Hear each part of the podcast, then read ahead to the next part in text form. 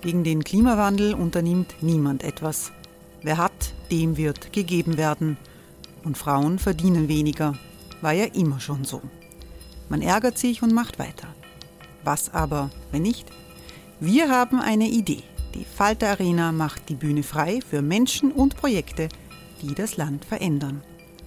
Mein Name ist Eva Konzett. Ich leite das Politikressort im Falter. Und am Sonntag, den 26. Mai, veranstalten wir im Wiener Stadtsaal die nächste Falter Arena. Mit dabei unter anderem der ehemalige Politiker und Neosänger Matthias Strolz, Theresa Imre von Markter, Sonja Jöchtel von Love Politics oder Kari Ochsner von Ochsner Wärmepumpen. Machen statt jammern. Wir schauen uns an, wie das funktionieren kann. Kommen auch Sie vorbei. Alle Informationen und Tickets finden Sie unter falter.at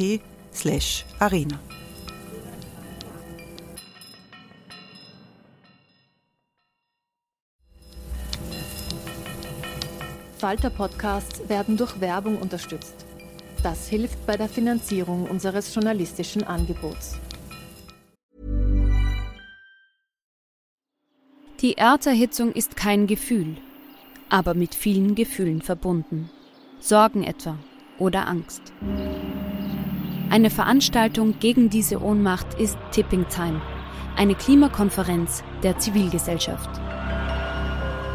Von 9.5. bis 11.5. findet Tipping Time in Kooperation von Globe Art, Solektiv und Tangente St. Pölten statt und lädt ein zu Diskurs, Diskussionen und Workshops mit namhaften Vortragenden wie Nikolai Schulz und Friederike Otto. Weitere Informationen finden Sie auf www.tangentesanktpölten.at.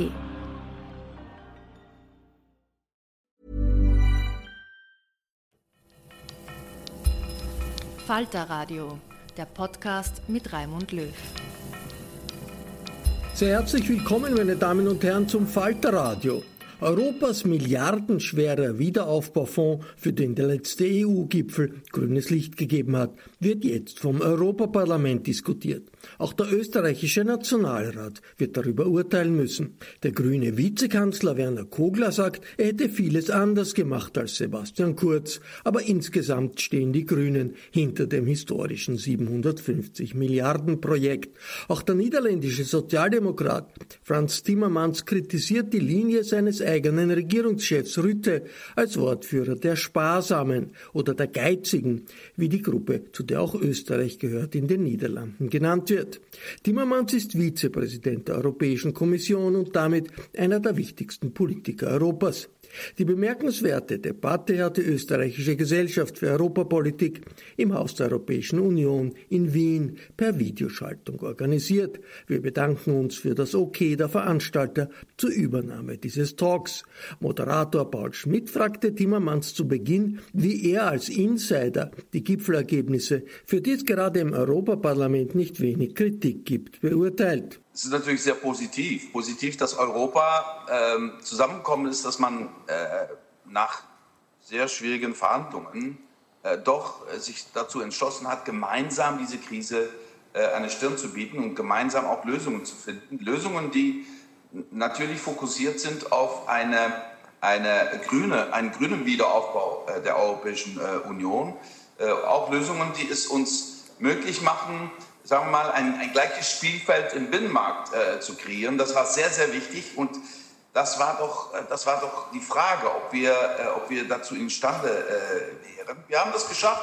Ich finde das ein, ein wunderbares Ergebnis, auch wenn es nicht immer so schön war in, den, in, in diesen Tagen, wie, äh, wie sich die Rängeleien so äh, präsentiert haben. Aber als Mann bin ich sehr, sehr, sehr zufrieden, dass es uns gelungen ist, dass es die Europäische Union gelungen ist, ähm, eine Antwort zu bieten. Damit können wir auch ein, ein Zeichen setzen in der Welt, dass wir äh, sehen, äh, dass äh, um diese Corona-Krise äh, zu bekämpfen, wir äh, Sachen gemeinsam machen müssen. Das können Mitgliedstaaten nicht mehr alleine. Also das ist jetzt klar geworden.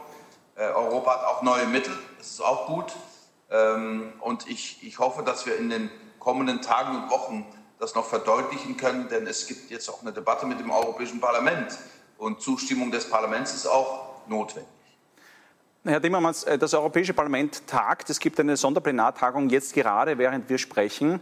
Es wird eine Resolution verabschiedet, die durchaus kritisch ist. Obwohl das Gesamtergebnis begrüßt wird, gibt es Kritik und vor allem auch äh, an, den, an dem Klimabereich, äh, weil die Ansicht besteht, dass, hier, dass es hier im Vergleich zu den Vorschlägen, die gemacht wurden, äh, Rückschritte gibt und, und weniger Finanzierungsmöglichkeiten gibt. Wie sehen Sie das?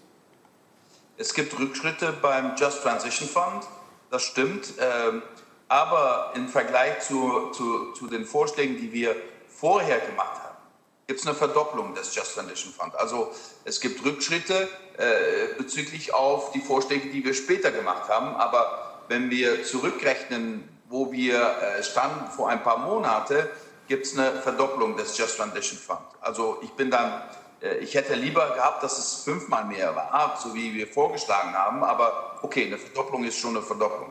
Zweitens, ich begrüße es, dass bei diesem Wiederaufbau 30 Prozent aller Ausgaben für Klimaschutz äh, äh, bezeichnet werden. Also das ist, das, ist ein, das ist ein Riesenschritt vorwärts. Und dass bei an anderen Aufgaben das Prinzip Do No Harm äh, äh, äh beeinträchtigt, beeinträchtigt wird.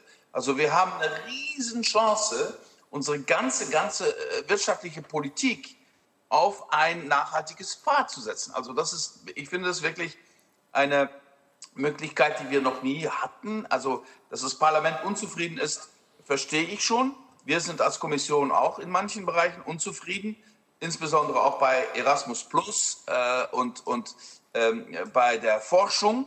Äh, aber Vielleicht, dass es noch verbessert wird äh, in diesem Dialog mit dem Parlament. Äh, wie gesagt, äh, wir brauchen Zustimmung des Parlaments.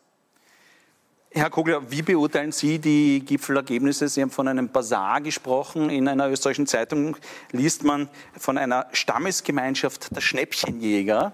Ähm, wie beurteilen Sie die, die Ergebnisse und wo sehen Sie äh, Verbesserungsbedarf? Ja, ich gehe gerne auf die kritischen Punkte ein, aber zunächst muss man mal äh, das Große sehen äh, und den Wald äh, und nicht nur die einzelnen Bäume. Und da sind äh, in der Tendenz äh, weitreichende, auch neue Schritte gelungen. Europa hat sich ja immer in Schritten entwickelt, manchmal größere, je nach Krise, manchmal kleinere. Das ist eigentlich, glaube ich, seit den römischen Verträgen so. Und was gerne übersehen wurde, auch bei uns in Österreich, äh, sind ja historische Schritte. Äh, ich beginne bei der Mittelaufbringung für äh, den Wiederaufbaufonds, dass die Kommission sozusagen in die Lage versetzt wird, mit dem Backing der Staaten hier entsprechende Anleihen zu begeben, wenn wir so wollen, Schulden aufzunehmen, in dieser Dimension äh, das ist eben nicht nur neu, das hätten wir uns vor ein, zwei Jahren wahrscheinlich nicht gedacht. Das muss man mal anerkennen, weil ich, ich kann ja da große proeuropäische Züge drinnen erkennen, weil die Finanzierungsinstrumente äh, natürlich auch zu ähm, weiteren, ähm, zu weiteren äh, Zusammenhalten führen können. Das Zweite ist äh, die Möglichkeit, äh, bei den Eigenmitteln entsprechend der, der Abfinanzierung hier äh, mehr zu machen. Ich finde, die Einlassungen sind gut. Gut, die Plastikabgabe war ja schon prominent da, aber dass die äh, Tür geöffnet wurde, also ein, wie man in Österreich sagt, ein Fuß in die Tür äh, bekommen wurde in den, ähm, in den Fragen der des grenzüberschreitenden Ausgleichs beim CO2, in der, in der Frage der, noch einmal der Digitalabgaben oder wenn es gelingt, die Ausweitung äh, des Emission Trade Systems, dann ist hier äh, schon Bemerkenswertes äh, festzuhalten. Es sind sehr positive und eigentlich große Schritte. Äh, bei den Ausgaben äh, stimmen die grünen Ministerinnen und Minister und ich hier in Österreich äh, in der Regierung vollständig überein mit der Analyse von Herrn Timmermans. Die 30-Prozent-Ziele sind, wenn die jetzt auch vor allem in den nationalen Aktionsprogrammen entsprechend umgesetzt werden, eine riesige Sache. Die gehen ja jetzt sogar über den ganzen Finanzrahmen noch dazu.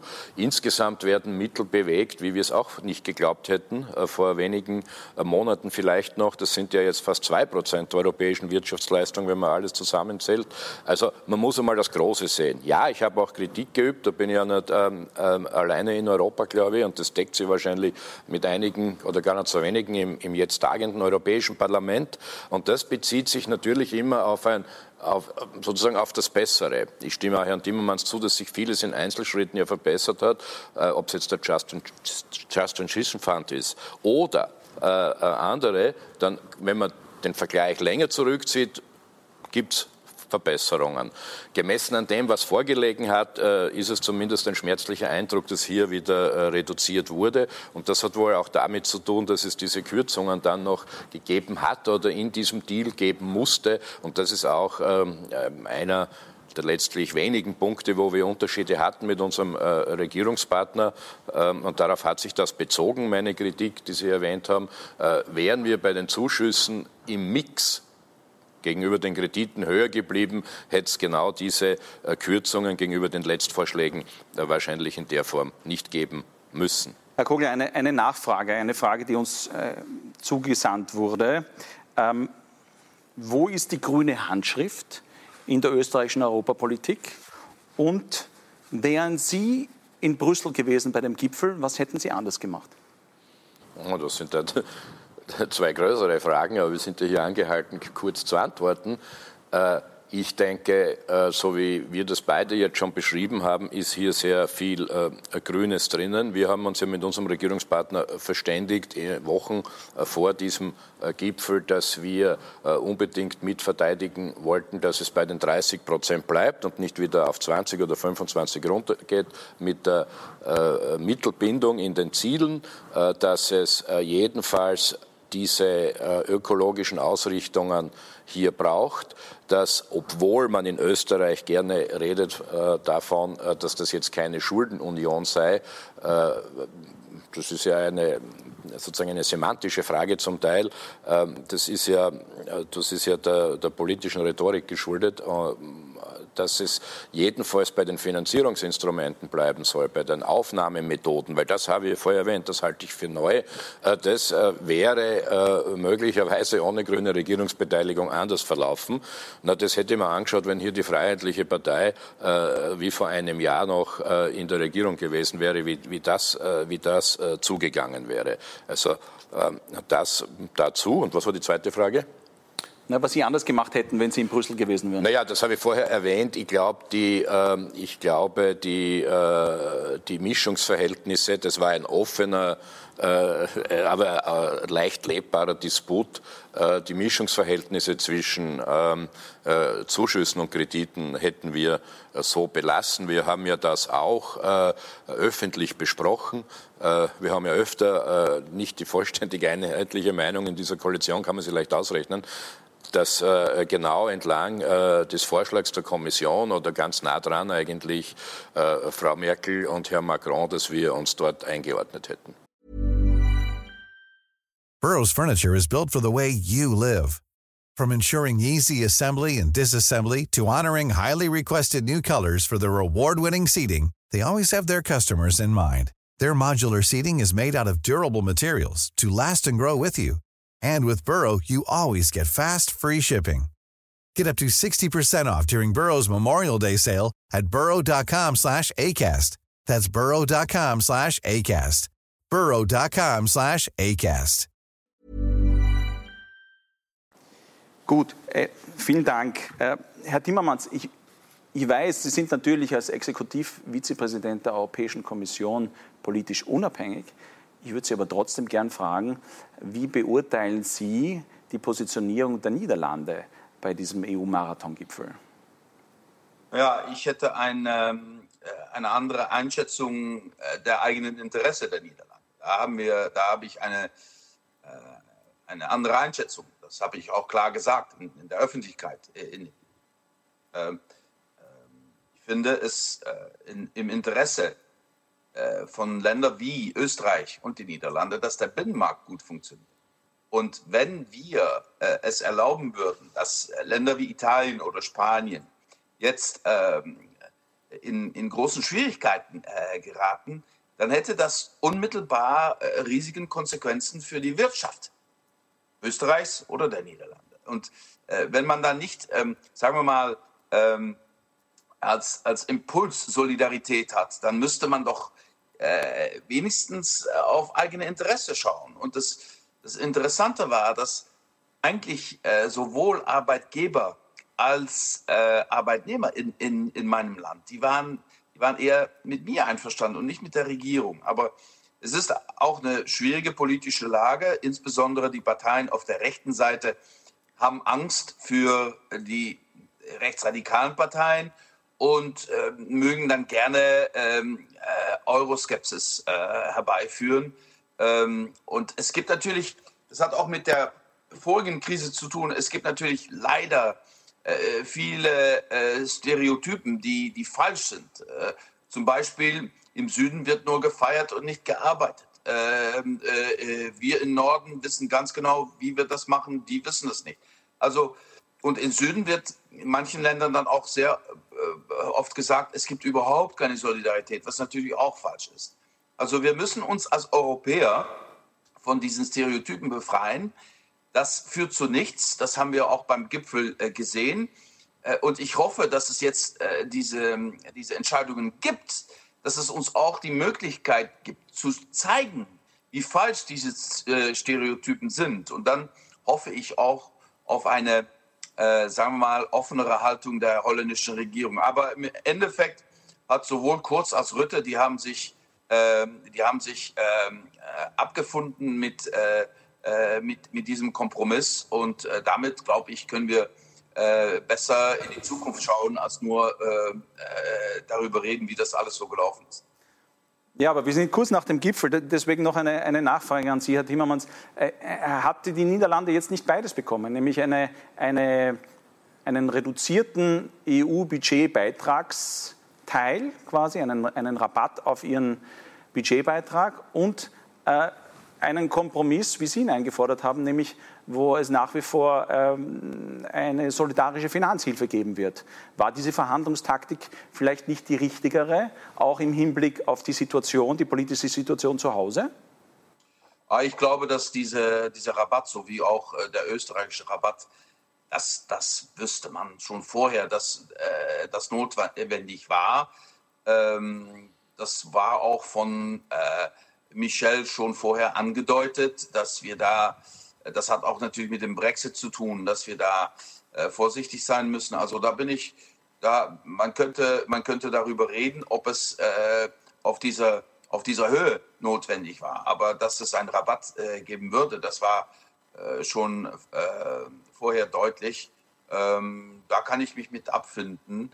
Ähm, schwieriger finde ich es, dass es dazu führt, dass es schwieriger wird, Erneuerungen durchzuführen. Also natürlich ist es immer so, und das haben wir bei, bei allen Verhandlungen äh, gesehen, auch vor sieben Jahren äh, beim Haushalt, dass es dann im Endeffekt von Ländern wie, wie meinem Land und, und Österreich äh, zu viel, finde ich, auf wie viel bekomme ich zurückgeschaut wird und zu wenig auf welche Politiken sind in unserem Interesse.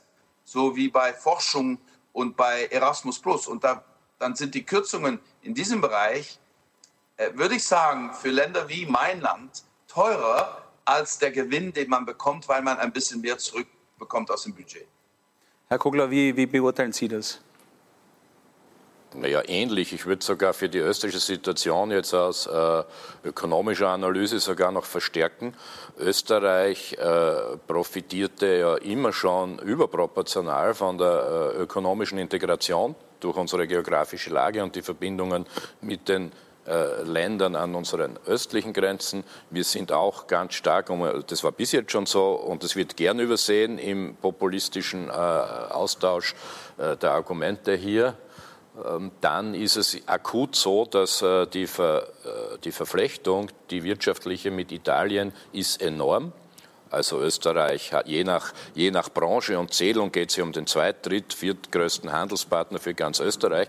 Wir haben Bundesländer im Süden, die mit äh, Norditalien, das war eine besonders betroffene Region jetzt, wenn man die Corona-Krise heranzieht und die dadurch ausgelösten wirtschaftlichen Einschläge, wir haben Bundesländer, die mit Norditalien mehr wirtschaftliche Verflechtung haben als mit anderen österreichischen Bundesländern. Also alleine daran kann man es ja erkennen äh, und deshalb haben wir uns ja auch eingebracht äh, mit, äh, äh, mit dem Argument, knapp gefasst, für diejenigen, die es gerne national haben wollen, wer Italien hilft, hilft auch Österreich. Äh, also das ist eine ähnliche Argumentation und natürlich ist es so, dass wir in, in vielen Bereichen grundsätzlich, äh, gerade in Mitteleuropa oder auch in Nordeuropa, davon profitieren, auch ökonomisch, wenn es insgesamt äh, stabil wird und wieder gut nach oben geht. Und wenn wir noch gleichzeitig äh, moderner äh, sozusagen die Kurve nehmen aus der, aus der Krise heraus mit Modernisierungsinvestitionen, wenn man so will, auch grünen Investitionen, äh, dann werden wir auch alle und die nächsten Generationen auf diesem Kontinent gemeinsam profitieren. Also diese Zusammenhaltsfrage äh, hat ja auch äh, sogar was mit ökonomischem Eigennutz zu tun. Von der politischen Wert rede ich jetzt noch gar nicht, den würde ich ja mindestens so hoch einschätzen.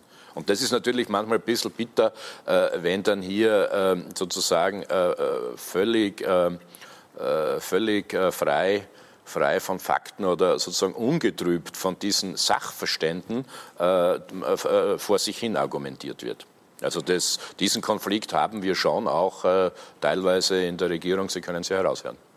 Herr Kogli, bei diesen, bei diesen ganzen Debatten um die Bekämpfung der Folgen der Corona-Krise geht es um die Frage, wie kommen wir aus dieser Wirtschaftskrise am besten heraus? Wie äh, schaffen wir wieder Wachstum und Beschäftigung? Wie verbessern wir die Widerstandsfähigkeit und die Qualität der öffentlichen Gesundheit. Und öffentliche Gesundheit und Wirtschaftsentwicklung sind derzeit äh, die beiden Hauptprioritäten. Äh, und die Frage wäre, verdrängt die Corona-Krise das Engagement für die Klimakrise oder ist diese Krise auch eine Chance für eine verbesserte Klimapolitik? Ja, grundsätzlich gilt, äh, denke ich, für alle Länder und für die Union als Ganzes, dass das eine große Chance ist. Ich weiß jetzt nicht, wie es überall gehandhabt wird, aber bei uns hat es dazu geführt, dass die, äh, die Wirtschaftskrise, die nun einmal durch diese Gesundheitskrise ausgelöst wurde, äh, auf mehreren Etappen bekämpft wurde als Wirtschaftskrise. Zuerst natürlich, und Österreich hat hier, glaube ich, eine der größten Budgetausgaben in diese Richtung, dieses Helfen und Retten zunächst, also da geht es viel um Liquidität etc. Die zweite Phase ist Stabilisieren und Überbrücken und äh, jetzt im Sommer, Herbst und vor allem im nächsten Jahr beginnen hier äh, Investitionsprogramme zu greifen, die es in sich haben, also viele, äh, viele Milliarden, so viel wie nie in Österreich. Wir haben die oft geforderten Klimaschutzmilliarden ja schon im Regierungsprogramm Anfang des Jahres vereinbart. Äh, aber die Corona-Krise hat dazu geführt, dass diese Klimaschutzinvestitionen oder auch die Investitionen in äh, Digitalisierung oder Bevorzugung dorthin, äh, auch in die Regionalisierung, was auch sehr viel Grünes hat, also mit mit äh, der Stabilisierung äh, wirtschaftlicher Kreisläufe hier in Europa und auch in österreichischen Regionen. Das sind eigens aufgelegte Investitionsprogramme und die sind viel, viel größer als ohne Corona-Krise, sodass wir hier sagen können, okay, wir nutzen es in diese Richtung und da ist nicht nur kein Widerspruch, sondern das Ganze war für die, sozusagen für den österreichischen Green Deal ein richtiger Boost noch. Äh, wie es in anderen Ländern ist, es ist nicht überall gleich. Ich würde es jedenfalls insgesamt äh, auch für die Union empfehlen. Und auch von der Zielsetzung her ist es ja möglich, es ist sozusagen, wie man hier sagt, angerichtet. Äh, es muss halt auf der Maßnahmenebene und der Umsetzungsebene äh, noch angegangen werden. Also die Krise ist eine Chance. Wir haben sie auf der ganzen Welt abschließend. Wir haben eine Gesundheitskrise, eine Wirtschaftskrise, aber über allem drüber ist ja immer noch äh, die Klimakrise und die kann man ja sicher nicht mit einer Impfung bekämpfen. Also versuchen wir doch mit bestimmten Instrumenten und Zielsetzungen mehrere Krisen auf einmal zu lösen. Herr also die Krise eine Chance, das stimmt, glaube ich, wirklich in dem Fall. Herr, Herr Timmermans, ähm, wir bekommen einiges an, an Nachrichten zugeschickt, wo kritisiert wird, dass über Klimapolitik in Sonntagsreden viel gesprochen wird, aber letztlich in Krisenzeiten ähm, vor allem auch wieder verstärkt in fossile Brennstoffe investiert wird, Fluglinien gerettet werden und die, die klimapolitischen Auflagen zurückgeschraubt werden. Sehen Sie diesen Widerspruch? Stimmt das, dass aus diesen Konjunkturpaketen äh, wieder fossile Brennstoffe subventioniert werden? Äh, oder kann es wirklich zu einer Situation kommen, äh, wo man auch diesen, diesen wirtschaftlichen Transformationsprozess auf den Boden bekommt? Ja, beides kann geschehen. Ich, ich bin eher optimistisch, aber ich sehe auch die, die Risiken. Wir müssen jetzt so viel Geld mobilisieren. Das sind, ob man es jetzt Zuschüsse nennt oder, oder, oder Anleihen, es sind Schulden für unsere Kinder und Enkelkinder. Und was haben wir, was haben wir, was können wir dann vorzeigen? Was machen wir, damit wir unsere Welt verbessern, dass die nicht noch mehr Probleme haben? Also wir haben es bei der vorigen Krise falsch gemacht. Dann haben wir wieder viel Geld ähm, in alten Wirtschaften äh, gestochen. Das hat dazu geführt, dass äh, viel Geld verloren gegangen ist. Wir können uns das jetzt nicht leisten. Also ich glaube, es gibt im Allgemeinen jetzt ähm, Verständnis dafür in allen Mitgliedstaaten, dass wir ähm, diese Investitionen in der richtigen Richtung machen müssen. Also da bin ich eher optimistisch. Aber ich bin auch Politiker. Ich weiß ganz genau, was geschehen wird, wenn in ein paar Monate die Arbeitslosigkeit hochgeht. Äh, dann ist es doch, dann geht es über Jobs und dann, wenn wir keine guten Pläne haben, wenn wir auch national keine guten äh, Pläne haben, die wir dann auch äh, auf der europäischen Ebene überprüfen können und worüber wir einen Dialog haben können, wenn wir das nicht haben, dann wird es Panik geben. Und dann äh, gibt es immer diesen Impuls, das Geld einfach auszugeben, damit die Leute ihren Job behalten, auch wenn wir wissen, dass dieser Job in fünf Jahren nicht mehr äh, bestehen wird. Also da müssen wir dafür sorgen, dass es neue Jobs gibt, dass es neue Möglichkeiten gibt. Die Kreislaufwirtschaft äh, gibt uns riesigen Möglichkeiten. Und Sie haben Energiebereich erwähnt. Wenn wir jetzt nachschauen bei den Investitionen, es gibt null Investitionen im klassischen Energiebereich. Aber die Investitionen äh, bei, der, äh, äh, bei der erneuerbaren Energien, die, die gehen noch hoch, die gehen noch gut. Also da müssen wir auch nachlegen, dass wir mit unseren Unterstützungen das nochmal verbessern. Und, Herr, Timmermans, ähm, Herr Timmermans, lassen Sie mich die Frage konkretisieren. Die ist von einem Aktivisten von Friday for Future. Äh, der hat uns folgende Frage geschickt. Der fragt, welche Lock-in-Effekte werden sich durch die nun beschlossenen Maßnahmen nicht verhindern lassen. Also in welchen konkreten Bereiche wird Geld in fossile Strukturen fließen, äh, die die Ökologisierung bremsen? Ich würde ähm, sagen, man muss aufpassen, was man macht äh, bei den Fluglinien. Denn dort äh, gibt es das Risiko, dass man äh, ohne, ohne Bedingungen Geld gibt, äh, obwohl in Frankreich hat man schon ein paar Bedingungen eingeführt. In meinem Land ist es äh, nicht so äh, deutlich geworden. Da bin ich, da habe ich Angst, denn wenn wir da zu viel Geld ausgeben in eine Richtung, wo wir wissen, dass es umstrukturiert werden muss, äh, dann ist es, dann wird es äh, tatsächlich äh, Locked-in Assets äh, geben. in anderen Bereichen, bei der Automobilität, müssen wir auch dafür sorgen, dass wir unsere ähm, Industrie umgestalten für elektrische Autos und Wasserstoff für, für ähm, Transport dass wir nicht äh, weiter ähm, alte äh, Technologien subventionieren. Das wird, das wird dann auch Geld, das verloren geht. Also es gibt tatsächlich Risiken in verschiedenen Bereichen.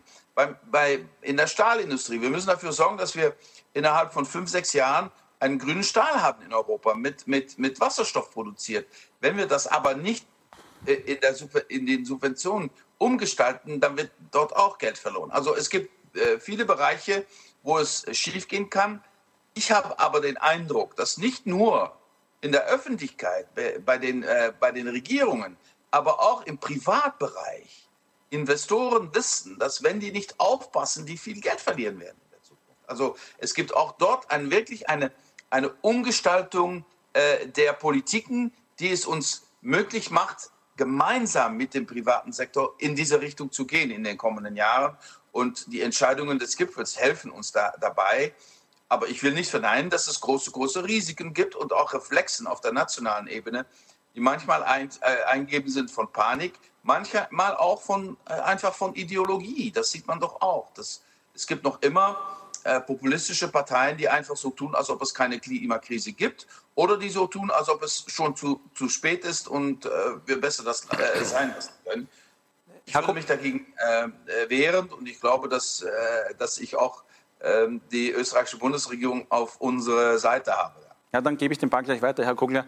Ähm, hier wird auch manchmal von Klimavernunft gesprochen äh, und das impliziert, dass man quasi kleine Schritte geht, aber dieser große Transformationsprozess findet der statt jetzt in dem nationalen Konjunkturpaket. Das ist das eine. Das zweite ist, Ähm, Im Koalitionsabkommen steht ja, dass Österreich ähm, Europa oder dass Österreich eine, eine, eine klimapolitische Vorreiterrolle spielen möchte in Europa. Welchen Beitrag können wir leisten, äh, dass sich die Europäische Union in eine klimaneutralere Richtung entwickelt? Ja, zunächst zu Österreich selber. Tatsächlich ist es ja so, dass wir zwar im Pro-Kopf-Ausstoß der Treibhausgasemissionen äh, nicht mal nur schlecht liegen, aber wir haben natürlich günstige Voraussetzungen durch Wasserkraft und durch die Gebirge in den Zielvorgaben, die es eben immer, äh, immer revolvierend gibt, äh, waren wir ja viele Jahre jetzt schon leider tragischerweise bei den hinteren.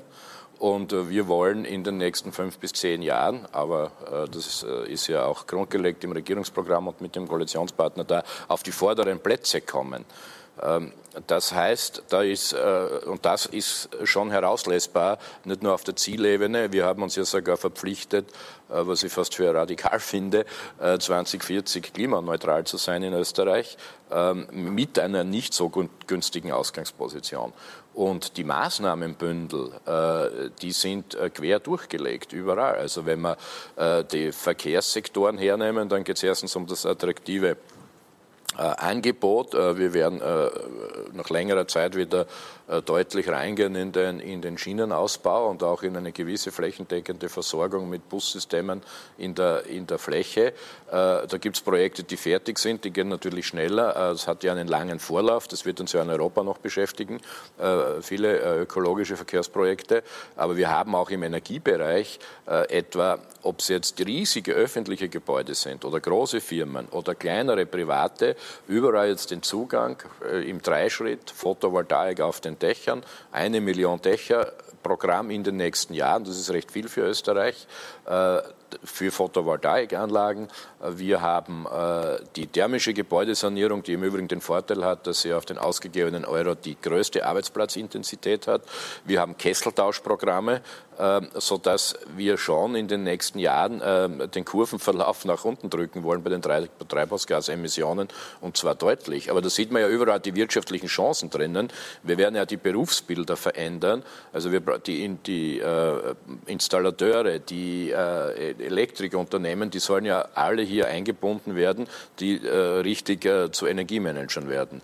Gleiches für den Ausbau der Elektromobilität auf den Straßen. Und so ließe sich das beliebig fortsetzen. Herr Kogler, aber bei den Fluglinien, wie schaut es da aus? Bei, ja, bei der Unterstützung der, der, Austrian Airlines, äh, waren da klimapolitische ja, Auflagen, die ausreichend ja. sind? Ja, doch. Also wir Was haben ja, das für wir die haben ja mal die, wir haben ja mal die äh, die Ist-Situation verglichen mit dem, was nachher kommt. Also nur wenn die Auer Schwierigkeiten hätte oder gar verschwinden würde, das haben wir uns auch durchüberlegt, also ein Insolvenzszenario, dann hieße das ja nicht, dass wir in ein paar Jahren, äh, in ein paar Jahren oder in fünf bis zehn Jahren, wenn sonst nichts passiert, nicht äh, äh, andere äh, Probleme hier hätten am Flughafen mit den vielen, vielen Billiglinien. Wir haben extrem viele Kurzstreckenflüge. Wir haben ein Gesamtpaket gemacht. Also erstens hat die Auer mit unmittelbar direkten Zuschüssen 150 Millionen ist äh, gemessen an anderen Paketen äh, relativ wenig. Es sind nur 300 ähm, äh, Millionen Kreditgarantien drauf seitens der Regierung. Aber es wurden die Flugticketabgaben erhöht und zwar genau auf der Ultrakurzstrecke, wo also eine klassische Lenkungsabgabe, wo angereizt wird, dass man dann eben mit den neuen Schnellzügen fährt, die ja ganz gut ausgebaut sind schon Richtung Flughafen. Wir haben äh, die äh, Verpflichtung der Auer hier auch Umstellungen selbst vorzunehmen, äh, die auch überprüfbar sind. Und natürlich ging es äh, am Schluss äh, hier äh, auch um andere Fragen, ja? Um Standortfragen und um von mir aus auch Arbeitsplätze natürlich. Aber insgesamt war es sozusagen ein Dreischritt, ja? wirtschaftlich vernünftig, sozial auch, muss man ja doch die Arbeitsplatzsituation betrachten, aber vor allem auch ökologisch äh, verträglich. Also äh, wir versuchen das schon überall einzubringen, aber natürlich ist eine Fluglinie jetzt nicht das, was auf die Dauer und im Durchschnitt, auf die Dauer und im Durchschnitt die Bilanz äh, hier verbessert. aber ähm, es geht auch da in die richtige Richtung, denke ich. Außerdem sind wir ja hier von großen Technologieänderungen abhängig, was den Flugverkehr betrifft, sofern er dann überhaupt in der Dimension noch stattfinden soll. Und Corona hat ja gezeigt, dass auch mit weniger geht. Und äh, das sieht man ja wieder, dass das nur äh, internationale äh, Forschungsleistungen sein werden. Und ich hoffe, dass die Union da äh, einen äh, Beitrag leisten kann. Was wir auf europäischer Ebene noch machen können, ist, dass Österreich, da ist ja äh, Herr Timmermans der optimale Ansprechpartner, dass äh, wir in, der, in der Union stärker forcieren, das 55 Prozent Ziel, ich, wenn ich mich richtig erinnere, äh, äh, ist es in Ihren Ausführungen so gewesen, mindestens 50 Prozent bis 2030, besser 55 Prozent äh, verpflichtende Reduktionsziele. Das werden wir uns vornehmen, dass wir uns hier stark einbringen als österreichische Regierung. Herr Timmermans, ein kleiner Sprung, weil auch das ein Kritikpunkt ähm, an dem Ergebnis des Marathongipfels ist, nämlich die Verwässerung des Rechtsstaatlichkeitsmechanismus. Und Sie ja als Nummer zwei der Kommission und auch in der letzten Europäischen Kommission der Garant dafür waren, dass für einen starken Rechtsstaatlichkeitsmechanismus eingetreten wird. Wie beurteilen, ja. wie beurteilen Sie die derzeitige Situation? Und Sie wissen, ich habe dafür auch einen hohen Preis bezahlt. Aber das ist eine andere Sache. Ähm, aber dafür zahlt es sich aus zu kämpfen. ja, genau. Äh, und ich bin auch, auch äh, ich habe das gemacht, weil es für Europa von äh, lebenswichtiger Bedeutung ist, dass der Rechtsstaat überall geschützt wird. Wir können nicht, äh, finde ich, äh, auch in der Corona-Krise können wir nicht weggucken. Denn wenn es keine Werte mehr gibt in Europa, gibt es auch kein Europa mehr. Äh, wenn es keine unabhängigen Richter mehr gibt in einem äh, Staat, dann ist das kein Rechtsstaat mehr. Wenn es keine freie Presse mehr gibt in einem Land, dann ist es kein Land äh, mehr, das europäische Werte ähm, verteidigt. Also wir müssen, wir müssen da wirklich, wirklich ähm, äh, aufpassen, dass wir keine Fehler machen, nur um einen Kompromiss zu, zu erreichen. Also äh, das ist äh, für mich, äh, was wir jetzt machen werden als Kommission, ist äh, Vorschläge äh, vorbereiten, ähm, damit ähm, auch beim Haushalt und auch bei diesem großen Paket Rechtsstaatlichkeit einbezogen wird. Also ähm, diejenigen, die sagen, dass das jetzt äh, nicht mehr der Fall äh, wäre, die haben dann äh, die Schlussfolgerungen nicht gut gelesen, denn wir werden jetzt Vorschläge machen, äh, diese im Rat verbreiten und in, in, den Rat verbreiten und dann auch das, das, das, das entscheiden wir äh, bei Mehrheitsentscheidungen. Also es gibt auch keine Länder, die das dann ähm, mit einem Veto streichen können. Also wir werden das machen, wir müssen das machen. Äh, wie gesagt, ohne Rechtsstaatlichkeit äh, ohne unabhängige Presse äh, kann die Europäische Union nicht funktionieren. Aber die, das Europäische Parlament spricht hier von einem Rückschritt. Sehen Sie trotzdem einen kleinen Fortschritt und reicht dieser Schritt in Richtung stärkere Kontrolle des Rechtsstaatlichkeitsmechanismus und eine stärkere Verbindung zwischen der Auszahlung von Fördermitteln und der Einhaltung der Rechtsstaatlichkeit? Reicht das, was jetzt kommen wird? Na, wir müssen unsere Vorschläge noch äh, verbreiten, da mal sehen, wie weit wir gehen können. Ich glaube, wir können das schaffen. Ich glaube, wir können das schaffen. Aber ich sage noch eins dazu. Wenn die Mitgliedstaaten diese Verantwortlichkeit nicht auch selber fühlen, da kann die Kommission das nicht alleine. Ich habe das jetzt auch beim Artikel 7-Verfahren äh, über Polen erfahren. Wir haben unsere Arbeit gemacht als Kommission und, und haben auch da, äh, aus, äh, von der Pol polnischen Regierung äh, unheimlich Kritik bekommen. Wir haben alles, was wir äh, beim EuGH äh, auf den Tisch gelegt haben, haben wir gewonnen.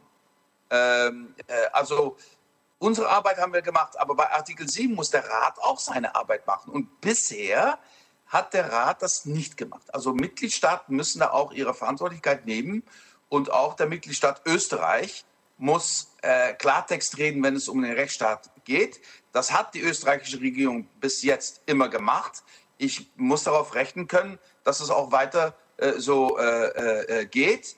Denn wir können doch nicht einfach äh, Leute wie Orban äh, und Kaczynski äh, die, die freie Hand geben, dass die machen können, was die wollen. Das, das ist nicht im Interesse der Bürgerinnen und Bürger, ist aber bedrohlich für die Europäische Union, existenziellbedrohlich. Aber Herr Kogler, letztlich zeigt sich aber schon der Eindruck, wenn man, sich, wenn man diesen, diesen Gipfel Revue passieren lässt, dass über viele, viele Nächte äh, über das große Geld gestritten wurde und am Schluss kam die Rechtsstaatlich Rechtsstaatlichkeit äh, auf die Tagesordnung und es braucht eine Einstimmigkeit und daher gab es einen Kompromiss. Äh, sind wir hier, hier, zu weich in Sachen Rechtsstaatlichkeit gewesen? ich denke ich denk mal so, die äh, Schlussfolgerungen, äh, die letztgültigen, äh, haben ja, haben ja die Möglichkeit äh, drinnen. Ich äh, lese das genauso wie Herr Timmermans, also weg ist das nicht. Äh, die Verhandlungsdynamik äh, haben Sie jetzt äh, eigentlich richtig wiedergegeben. Es ist natürlich immer relevant, was kommt wann.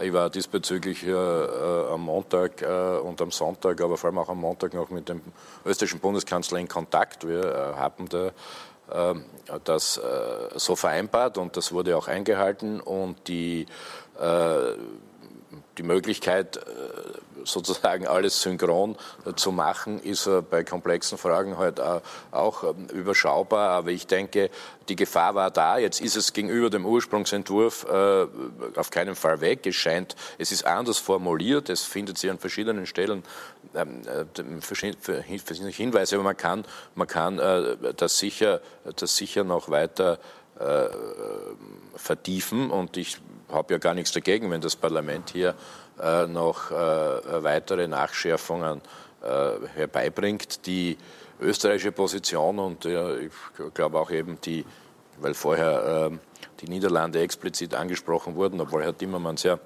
ähm, die Kommission hier vertritt, so ist es, glaube ich, in dieser Frage schon so gewesen, dass die beiden Staaten hier auf der richtigen Seite gestanden haben. Aber die Dynamik hat das ergeben. Das ist ja. natürlich äh, das war, die, war schon die Sorge, dass da am Schluss nochmal abgeschichtet wird, wenn das als letztes kommt. Und der Herr Orban hat es ja ganz offenkundig äh, so angelegt. Aber ich würde niemandem Vorwurf machen, weil das Wichtigste ist jetzt, dass wir insgesamt auch aus ökonomischer und sozialer Perspektive relativ rasch äh, hier äh, die Einigungen hatten. Ja, Herr Timmermans, was erwarten Sie sich vom Europäischen Parlament? Kann hier im Bereich der Rechtsstaatlichkeit noch eine Verbesserung eingefordert werden, die tatsächlich durchgesetzt wird? Naja, ich, ich, ich erwarte jedenfalls eine Verdeutlichung äh, dieser Positionen. Ich erwarte aber auch äh, pauschal Unterstützung äh, für die Schlussfolgerungen des Europäischen Rates. Denn es gibt breite Unterstützung im Europäischen Parlament für die wichtigsten Elemente des Kompromisses. Äh, aber in manchen Bereichen wird das Parlament äh, noch Fragen haben und auch vielleicht Verbesserungen bekommen. Das hängt aber von der Präsidentschaft ab. Das hängt ab von, äh, von Frau Merkel und äh, der äh, deutschen Bundesregierung, wie die diese Verhandlungen mit dem Parlament machen. Ähm, es ist natürlich aus der Sicht der Kommission wäre es gut, wenn es Verbesserungen gäbe beim Rechtsstaat, wenn es Verstärkung gäbe bei äh, InvestEU-Programme, wenn es Verstärkungen gäbe, bei Erasmus Plus, das ist auch für die äh, jungen Europäer ein, ein unheimlich wichtiges Programm. Und wenn wir dafür äh, sorgen wollen, dass es in der Zukunft keine äh, falschen äh, Stereotypen mehr gibt in Europa, dann müssen die Leute sie besser kennenlernen. Und es gibt keine bessere Methode dazu als Erasmus Plus. Also ähm, ich glaube, wenn das Europäische Parlament da äh, Verbesserungen anbringt, sind wir als Kommission natürlich sehr zufrieden. Also es gab ja nach dem Gipfel am Dienstag in der Früh, nach über 90 Stunden, sehr müde Gesichter, aber auch sehr zufriedene Gesichter. Das heißt, es gibt einen Kompromiss, mit dem eigentlich jetzt alle leben können, der auch von allen mitgetragen wird, was ja ganz, ganz entscheidend ist. Jetzt kommt das Europäische Parlament zum Zug. Was ist Ihr Eindruck, Herr Kogler? Kann das Europäische Parlament in dieser Dynamik noch äh, an der einen oder anderen Schraube drehen oder wird das jetzt nur noch durchgewunken, dieses Ergebnis? Aus meiner Sicht wäre es natürlich wünschenswert, wenn genau an den Stellen, äh, äh, die wir vorher als äh, kritisch definiert hatten, äh, obwohl die große Tendenz sehr positiv ist, wenn sie da noch was verändert, wäre es gut. Ich bin äh, zu wenig bisher in diese Abläufe involviert gewesen. Ähm, als Außenbetrachter immer noch traue ich mir da äh, keine genaue Prognose zu, was hier die, die jeweiligen Dynamiken bis jetzt immer ergeben haben die eine oder andere Änderung oder letzthin jetzt diese Rechtsstaatlichkeitsfrage, da würde ich mir schon was erwarten, also eigentlich äh, auf Deutsch erhoffen. So, und ähm, äh, die andere Prognose traue ich mir nicht zu. Äh, gut wäre es schon, wenn wir näher an das kommen, was ursprünglich vorgelegen hat, zuletzt. Aber äh, wir werden auch mit dem, mit dem sehr, sehr gut leben können. Und ich hoffe, dass der Prozess so geht, dass auch die zeitliche Verzögerung allenfalls nicht zu lang wird, weil hier der Zeitfaktor auch ein Wert für sich ist, aufgrund der ökonomischen und sozialen Herausforderungen. Äh, Herr Timmermans, Sie haben vorher kurz Polen angesprochen äh, im Rahmen der Rechtsstaatlichkeit. Ich würde jetzt gerne noch eine Frage stellen zu Polen im Rahmen des Just Transition Funds, ähm, weil wir hier gehört haben, äh, dass Polen hier Fördergelder bekommt aus diesem Fonds und sich nicht an die Klimavorgaben halten wird müssen. Stimmt diese Einschätzung? Nein, äh, denn ähm, es ist auch äh, so äh, entschieden worden äh, im Europäischen Rat, dass nur Länder Fördermittel bekommen, die auch tatsächlich äh, das Klimaziel äh, erreichen wollen. Also ich glaube, da gibt es eine, eine, eine, deutliche Verbesserung. Ähm, Wie wird das gemessen? Wie wird das gemessen? Ich bin eigentlich auch ziemlich zuversichtlich bei Polen, denn obwohl die eine riesen Herausforderung haben, Sie müssen sich mal vorstellen, dass äh, mehr als, mehr als 80 Prozent der Energiefürsorge äh, ist, äh, kommt aus Kohle. Also wenn man sich dann von der Kohle befreien muss, ist es eine Riesenaufgabe. Aber gleichzeitig gibt es einen enormen Bedarf bei der polnischen Bevölkerung, das zu ändern. Also insbesondere die Frage ähm, von Luftqualität spielt eine ganz, ganz große politische Rolle. Und ich glaube, über, über äh, diese Frage können wir auch dazu äh, äh, führt, können wir auch Polen dazu führen, dass die Pläne auf den Tisch legt, die in der guten Richtung gehen. Also ich bin da ziemlich zuversichtlich, äh, denn es gibt einfach einen Riesendruck aus der polnischen Bevölkerung. Und äh, obwohl, obwohl diese Regierung äh, manchmal so tut, als ob es nicht so ist. Ähm, zweitens möchte ich sagen, wir haben, glaube ich, auch eine kollektive europäische Verantwortlichkeit, diese Kohleregion zu helfen, sich umzugestalten und eine neue Wirtschaft aufzubauen. Ich bin, äh, äh, ich bin selber, ich komme aus einer Familie, wo meine beiden Großväter, die haben auch in der Zeche gearbeitet. Ähm, äh, und, und, und ich habe, meine Region hat sich noch immer nicht davon erholt. Da, sind die Zechen so, schon seit 50 Jahren geschlossen. Also wenn, wir, wenn es uns nicht gelingt, eine Region wie Silesien zu helfen, eine neue Wirtschaft zu entwickeln. Und es gibt Riesenmöglichkeiten. Äh, wenn wir das nicht machen, dann kann man auch Polen, äh, da kann man auch Polen keine großen äh, Vorwürfe machen. Aber wenn wir das machen, auch auf der europäischen Ebene, kann das ein riesen, riesen sein. So bei, bei der nachhaltigen Energiefürsorge macht Polen jetzt äh, große Schritte vorwärts. Wind, Windenergie, äh, Photovoltaik, das geht viel schneller, als viele gedacht hatten. Herr Timmermans, aber wie wird sichergestellt von Seiten der Europäischen Kommission und auch des Rats, dass 30 Prozent dieser Fördermittel äh, in klimapolitische Projekte fließen? Äh, die Pläne, die müssen dann auf der nationalen Ebene äh, ausgearbeitet werden, die werden dann vorgelegt und äh, das werden wir dann auch als Kommission überprüfen. Ähm, äh, und nur die Pläne, die dazu führen, die werden dann auch von europäischen Mitteln unterstützt. Also so können wir das äh, sicherstellen. Herr Kogler, Sie haben zu Beginn bei der Evaluierung des Gipfelergebnisses die, die EU-Eigenmittel angesprochen, wo, wo, es ja viele Ideen gibt und Vorschläge gibt, hier ähm, eine andere Zusammensetzung des EU-Budgets äh, zu erreichen, um dann auch äh, die Anleihen, 750 Milliarden Euro werden an Geld am Kapitalmarkt aufgenommen, um diese zu bedienen. Ähm, aus österreichischer Sicht, die diversen Vorschläge der EU-Eigenmittel von Digitalsteuer bis CO2-Steuer äh, bis Plastikabgabe, äh, Binnenmarktabgabe. Ähm, gibt es da eine volle Unterstützung von österreichischer Seite für neue europäische Eigenmittel? Ja, wir haben das sogar im Regierungsprogramm so weit äh, eingelassen, dass man es da auch wiederum rauslesen könnte. Digitalabgabe, ja, das ist diese, äh, diese Ecke. Da ist es allerdings auch die Frage der, Aus, der Ausformung. Da gibt es ja verschiedenste Methoden, äh, wie sowas angegangen werden kann. Aber was den ganzen ökologischen Konnex betrifft, äh, ist Plastikabgabe denke ich, geht es vielleicht noch darum, ob man da pro Kilo die eine oder andere Stellschraube an, an Erhöhung vornehmen kann. Aber äh, die wirkliche, äh, die wirkliche äh, wieder kleine Revolution wäre ja, wenn wir diese ähm, Grenzanpassungs, wenn man so will, Abgabe, wir wollen ja nicht Zölle sagen, angehen würde, dann wäre hier sehr, sehr viel erreicht, denke ich, weil es ja auch die Wettbewerbsnachteile der europäischen Industrien gerechterweise ausgleichen würde. Das hätte ja auch einen Einfluss auf den ganzen Globus im ökonomischen und ökologischen Sinn. Das soll es ja dann auch sein. Und das äh, ist was, äh, da, darauf haben äh, sich der, äh, der, jetzige Bundeskanzler und ich schon im äh, Wahlkampf zu den Nationalratswahlen verständigt, dass wir sowas äh, propagieren wollen, es kommt da immer zuerst einmal die, die, die Werbung für eine Sache und äh, ich hoffe, dass das mehr ist als nur ähm, sozusagen eine Überschrift oder ein, ein Stichwort äh, jetzt in diesen äh, äh Schlussfolgerungen. Es ist da, wir sollten es versuchen. Äh, ich äh, habe den Eindruck ähm, aus Gesprächen auch mit Kommissionsvertretern, dass die, die Einschätzung, und die wird schon noch wichtig werden, dass man das auch äh, WTO-kompatibel herbringen kann, äh, dass dies sehr optimistisch ist, je nachdem, wie man das begründet und auch wieder ausgestaltet. Und also ich bin da nicht nur großer Fan davon, sondern ich halte es auch ökonomisch wie ökologisch für höchst vernünftig.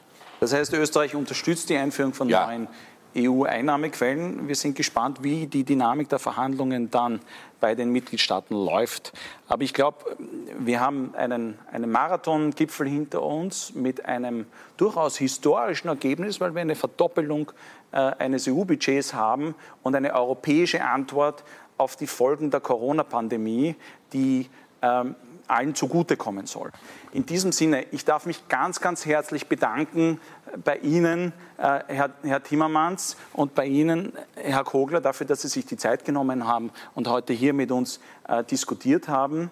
Sie hörten den Generalsekretär der Österreichischen Gesellschaft für Europapolitik, Paul Schmidt, als Moderator einer Videodiskussion im Europa Club Live zwischen dem Vizepräsidenten der Europäischen Kommission, Franz Timmermans, einem niederländischen Sozialdemokraten, und dem grünen Vizekanzler Österreichs, Werner Kogler.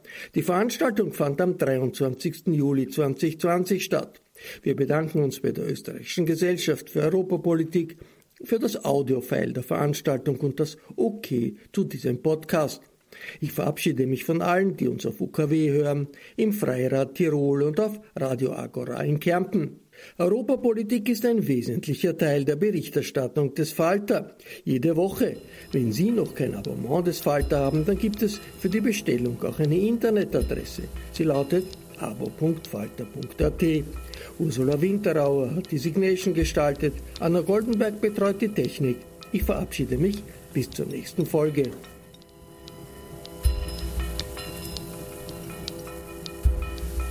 Sie hörten das Falterradio, den Podcast mit Raimund Löw.